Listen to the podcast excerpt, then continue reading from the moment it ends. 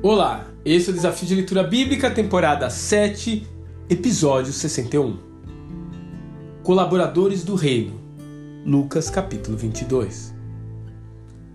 Apesar da angústia pelo que estava por vir, Jesus se preocupa em fazer com que a sua última noite com os discípulos seja especial.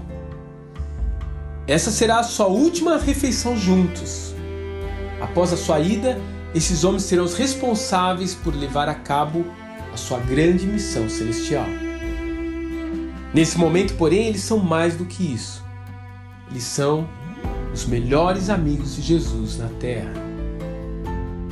Percebemos na leitura dos evangelhos que o Messias, em meio a tantos afazeres, não fez uma lista de preparativos e nem uma pesquisa de preço a fim de achar o melhor local para a festa de Páscoa ele lançou mão de um outro expediente.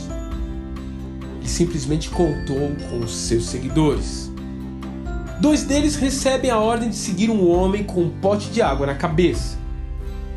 Fico imaginando Pedro e João olhando para os lados e imaginando: como será essa pessoa que iremos encontrar? E se ele já tiver passado sem que nós o tenhamos visto? No final das contas, porém, tudo acontece como combinado em uma sincronização total. Jesus estava em completa sintonia com o relógio celestial. Ao chegar à casa, ele simplesmente repete o comando dele: Meu tempo está próximo. Onde eu posso celebrar a Páscoa com meus amigos? E alguém cujo nome não é mencionado no texto, em questão de poucas horas, deixa o cenáculo pronto para receber o Mestre. O reino de Deus é maior do que a nossa percepção dele. Existem pessoas piedosas, discípulos fiéis em lugares que nem imaginamos. E o Senhor os usa como peças de uma complexa engrenagem de relógio.